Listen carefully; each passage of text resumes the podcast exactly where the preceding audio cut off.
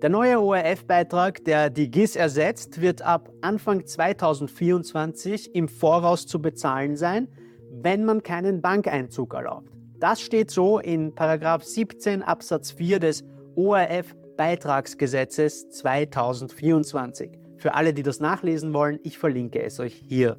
Konkret besagt das Gesetz, die Beiträge sind innerhalb von 14 Tagen ab Zustellung der Zahlungsaufforderung durch die Gesellschaft für das laufende Kalenderjahr einmal jährlich zu entrichten. Mit der Gesellschaft, die hier angesprochen wird, ist hier die neue ORF Beitragsservice GmbH, die sozusagen in die Fußstapfen der GIS tritt, gemeint. Also merkt euch gleich die Abkürzung OBS. Wenn ihr zweimonatlich oder halbjährlich zahlen wollt, statt einmal im Jahr alles vorauszuzahlen, dann müsst ihr gemäß 17 Absatz 5 des ORF-Beitragsgesetzes zwangsläufig ein SEPA-Lastschriftmandat erteilen, sprich die automatische Abbuchung vom Konto erlauben. Und wer muss zahlen? Für ein Newsprofi-Abo muss keiner zahlen. Also hinterlasst gerne ein Abo mit aktiver Glocke, um rechtlich immer up-to-date zu sein und lasst ein Like da. Und danke für jedes Like und jede Unterstützung, das hilft uns enorm weiter. Aber jetzt mal ernsthaft, wer muss zahlen? Wie ihr schon aus dem letzten Beitrag zu diesem Thema wisst, müssen nun alle zahlen, egal ob man ein Radio, Fernseher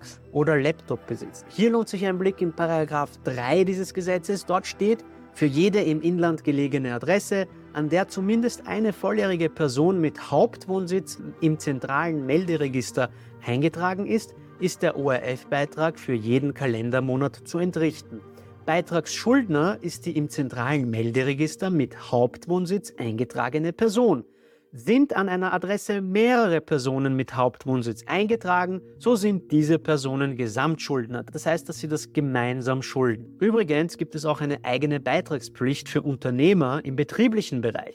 Wenn ihr dazu ein eigenes Video haben wollt, dann gebt gerne Bescheid in den Kommentaren. Übrigens für alle, die bis dato schon GIS gezahlt haben und GIS bezahlen, bleiben die Zahlungsmodalitäten in einer Übergangsfrist bis Ende 2025 aufrecht. Hier muss dann also erst ab 2026 im Voraus bezahlt werden, wenn, wie gesagt, kein SEPA-Einzug gewünscht wird. Wenn ihr nicht zahlen wollt, gibt es für euch eigentlich nur die Befreiungstatbestände des Paragraphen 5. Dafür müsst ihr mindestens eine der folgenden Voraussetzungen erfüllen. Und zwar erstens, ihr seid Bezieher von Pflegegeld nach dem Bundespflegegeldgesetz oder einer vergleichbaren Leistung. Zweitens, ihr seid Bezieher von Beihilfen nach dem Arbeitsmarktservicegesetz. Drittens, ihr seid Bezieher von Leistungen nach pensionsrechtlichen Bestimmungen oder diesen Zuwendungen, vergleichbare sonstige wiederkehrende Leistungen, Vorsorge rechtlicher Art der öffentlichen Hand. Viertens seid ihr Bezieher von Leistungen nach dem Arbeitslosenversicherungsgesetz. Fünftens Bezieher von Beihilfen nach dem Arbeitsmarktförderungsgesetz. Sechstens Bezieher von Beihilfen nach dem Studienförderungsgesetz, siebtens Bezieher nach Leistungen und Unterstützungen aus der Sozialhilfe oder der freien Wohlfahrtspflege oder aus sonstigen öffentlichen Mitteln wegen sozialer Hilfsbedürftigkeit. Achtens Lehrlinge gemäß 1 des Berufsausbildungsgesetzes und last but not least gehörlose und schwer hörbehinderte Personen. Aber auch hier gilt für alle, dass das Haushaltseinkommen eine bestimmte Grenze nicht überschreiten darf. Sollte man also befreit werden, so sind auch alle anderen aus dem Haushalt befreit. Das Ganze muss aber beantragt werden und dafür gibt es dann sicher auch eigene Formulare. Durch das neue Gesetz werden jedenfalls 625.000 neue Gebührenzahler zur Party dazustoßen. Über eine halbe Million private Haushalte und circa 100.000 Unternehmen mehr, um genau zu sein.